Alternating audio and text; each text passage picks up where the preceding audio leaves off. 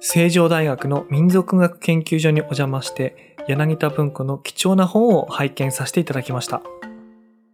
一緒に行ったのは小田富秀先生と富川岳さんです。3人で貴重な本貴重なお話をいただいてきましたのでその様子をお届けしたいと思います。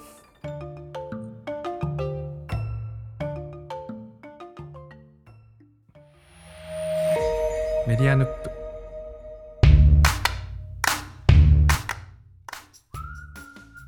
んばんは佐々木優です以前シーズン2で柳田国夫の遠野物語を面白がる人々というシリーズをですね、全4話でやりました。えっと、エピソード8、9、10、11っていうことで、あの、連続してやったんですけれども、それぞれテーマを設けてまして、順番に社会派、創作派、観光派、原点派っていうふうに、あの、4種類ぐらいに分けて、遠野物語を面白がる人々、あるいはその方法っていうんですかね、スタイルっていうのを、えっ、と、順番にご紹介しました。で、これも完全なる趣味大爆発の回だったんで、ちょっとあの、受けるかどうかっていうか、まあ、受けなくてもいいんですけど、まあ、あの、好きにやってるんでね、あの、受けなくてもいいんですけども、まあ、不安ながら公開したところですね、なんか今に至るまで、こう、継続的に感想をいただき続けているシリーズになりまして、意外と好評というか、楽しんでくださる方結構いるんだなと思って、あの、嬉しく思ってるんですけども、あの、今回はその続編です。やると思ってなかったんですけども、急にですね、この柳田国夫の本をですね、寄贈した民族学研究所柳田文庫っていうのをこう見る機会を得ましたので、ちょっとその興奮のままにちょっと一本撮ってみようかなっていうのが今回です。でですね、今回民族学研究所、あの、訪れたのはですね、小田先生。この小田先生っていうのは、エピソード12の時にちょっとご紹介したんですけれども、あの、原本島の物語っていう本がね、今年出たんです。三部作。島の物語のその原本三部作をこう復刊するっていう、こう、あの大事業があったんですけれども、その編集員を務められた小田富秀先生にちょっとご案内していただいて、あの、成城大学にある研究所に、あの、訪れました。で、もう一人私と一緒にですね、あの、これはエピソード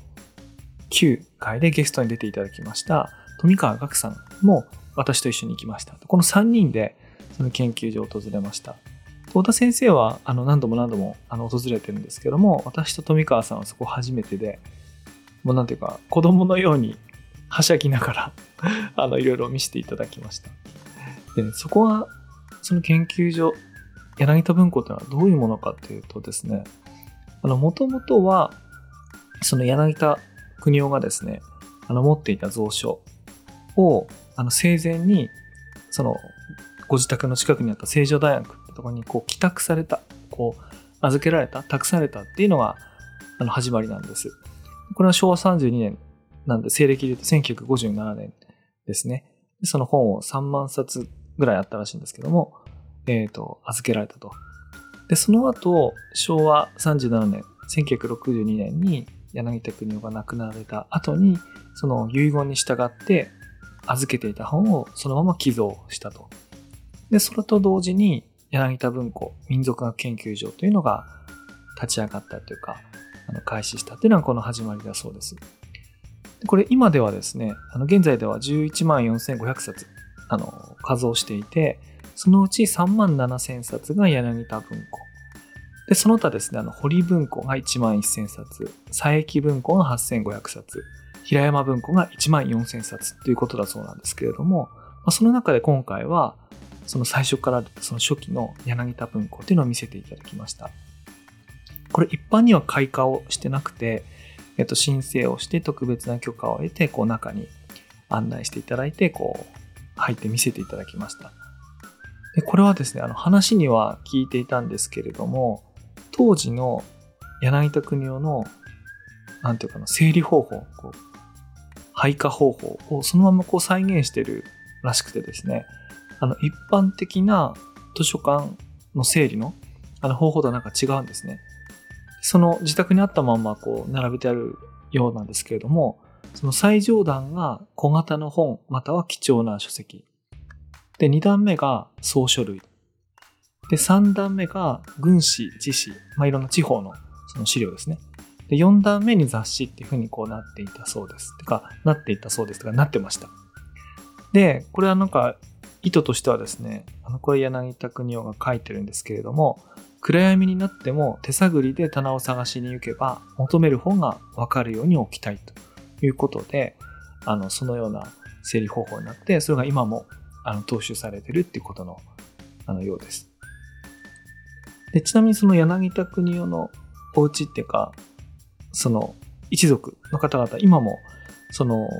大学の近くに住んでるんですけども、これはの小田急線の成城大学駅です。もうここに昔から柳田国夫の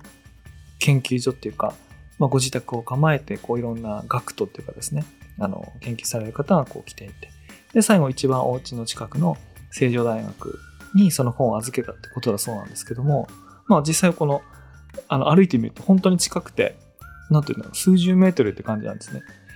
で、実際その、当時のどうやってこれやったかってその文章を見てみたら、あの、総書あ、違う、蔵書の引っ越しは8月の暑い中、柳田家より成城大学までの数十メートルを当時の文芸部の学生たちがリアカーで引いて運んだ。ってこう書いてあるんですね。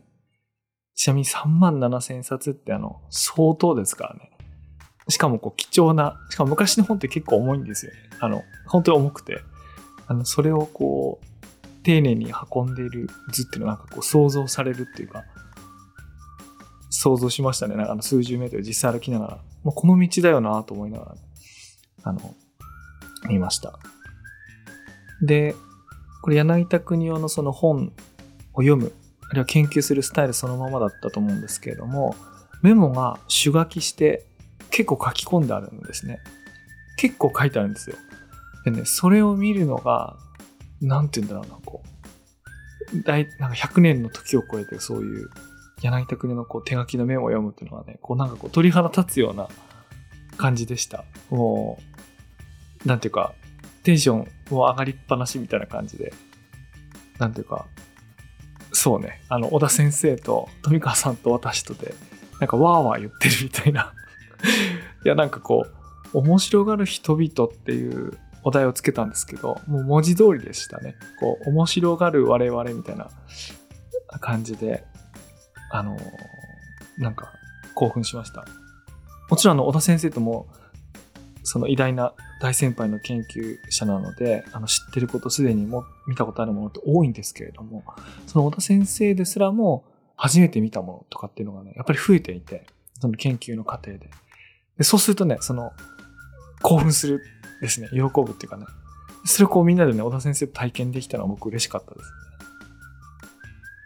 というわけで、ちょっとその、サウンドスケッチというかですね、その会話の内容そのままお送りはできないんですけれども、一体どんな雰囲気で我々面白がっていたのかっていうのを、ちょっと編集したサウンドスケッチがありますので、ちょっとそれをお聞きいただきたいなと思います。でまず、初めのパートなんですけれども、本人所蔵の辞書のその棚っていうのがあるんですけれどもその中から「遠野物語」の造法版これ昭和10年に「えーと、遠野物語周囲」が加えられて再販されたものなんですけれどもそこにある書き込みというのを、えーと見せていただきましたで2つ目のパートがこれは柳田国夫ご本人のメガネというのを見せていただきましたいわゆる形見というんでしょうかでその実物をこう拝見するっていうパートです。そして最後が柳田国夫ご本人の声を録音したデータっていうのを少しだけ聞かせていただきましたのでその様子をお届けしたいと思います。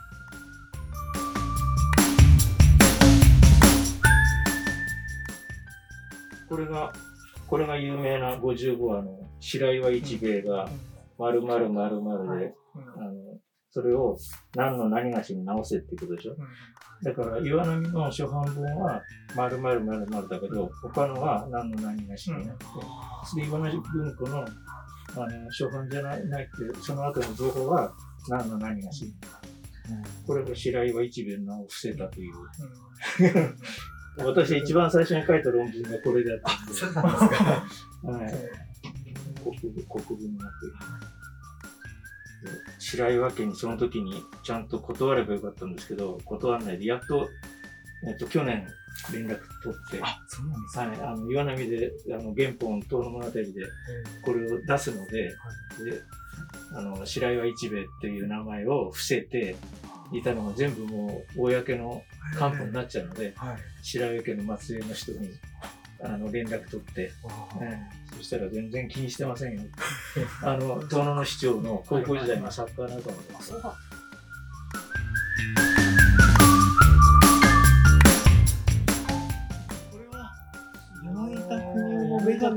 だから写真で見る丸いやつじゃないですか。ですね。いっぱい持っあれなんかメガネちっちゃくないですかちっちゃいね。でもこ昔のメガネってこういうもん、鼻眼鏡みたいな感じだね。ああれ結構度がきついですね、これ。うわ、なんか、あ、すごい。すごい。すごいこれは。まさか、まさか、本柳田国夫のメガネ、当ですね。ご寄贈、あ、鎌田久子様、いやいや、ということなんですね。メガネ拭きもき、すごいありがたみが出てきましたね。ああ、でも、本当ですね。ね貴重なものを見させていただきました。メガネって、なんか、ああ、すみません。すごいこう、その人の肉体を感じるですよね。ますね、なんか。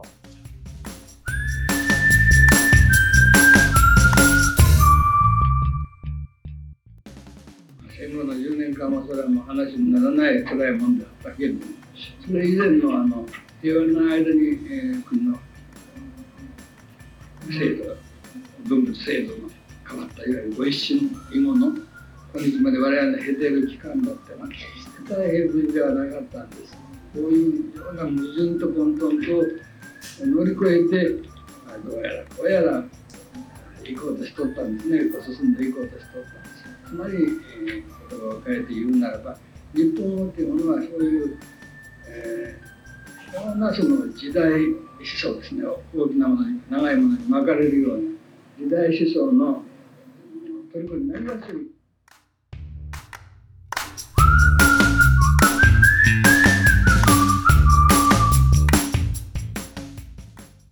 はい、というわけでお聞きいただきました。えっ、と、サウンドスケッチでした。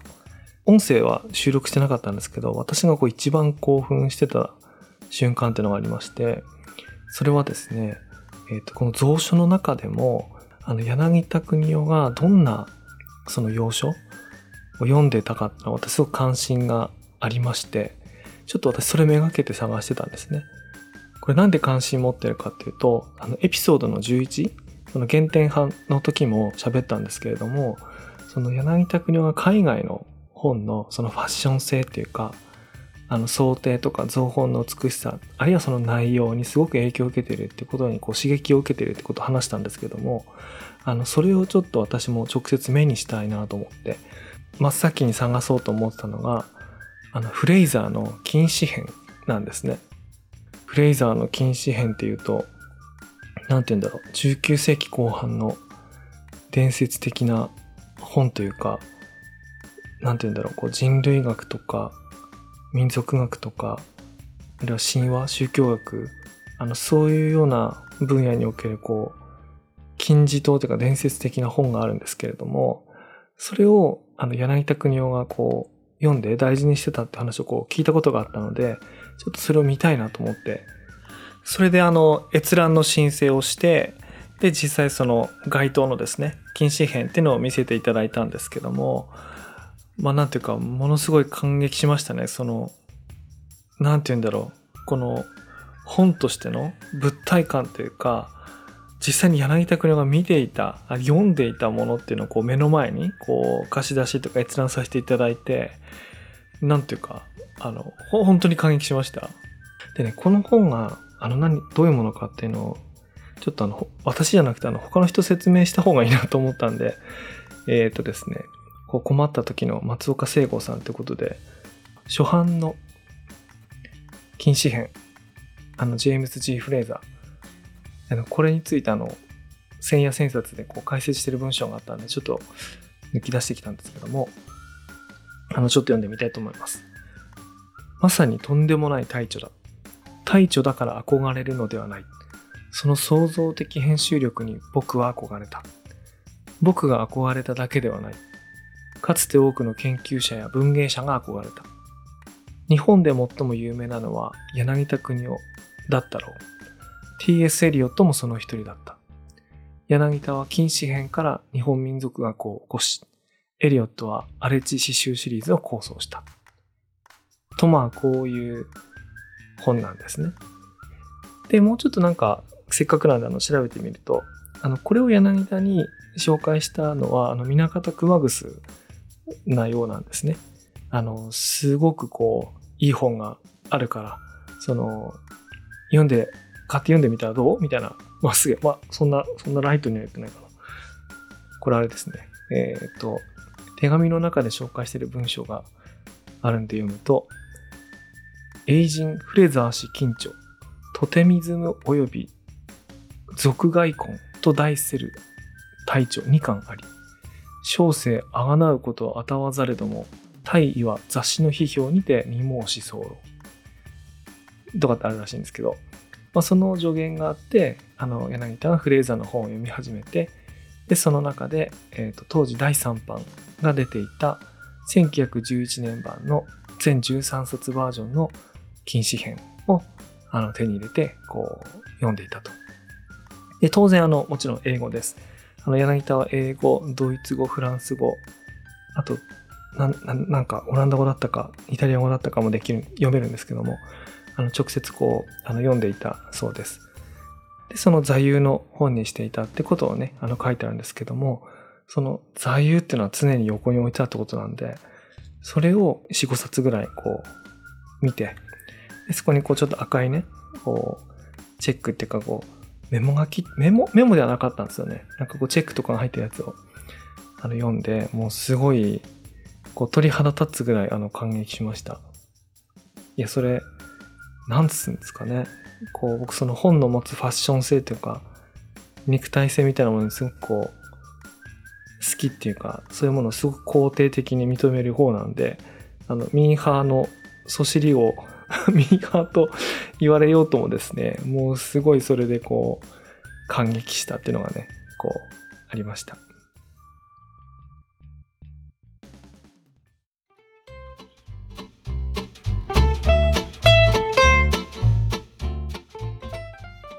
というわけで、遠の物語を面白がる人々っていうテーマでお送りしてきました。まず今回の民族学研究所柳田文庫のご案内をしてくださった成城大学なんですけれども、ノートの方で情報発信をしています。特にあの民族学研究所関連の記事なんかもいくつか充実したものがありますので、ぜひあの検索して見てみてください。あともう一つ、小田富秀先生です。こちらはですね、引き続きいろんな研究をされているだけではなくて、えっ、と、一般の我々ですね、も参加できる講座っていうのを設けてくださっています。で、10月には朝日カルチャーセンター、遠の物語を読む、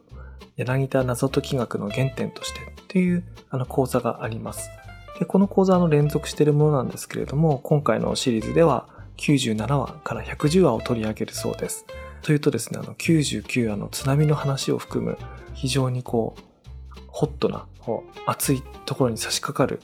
あの回のようです。これあの、場所はですね、立川で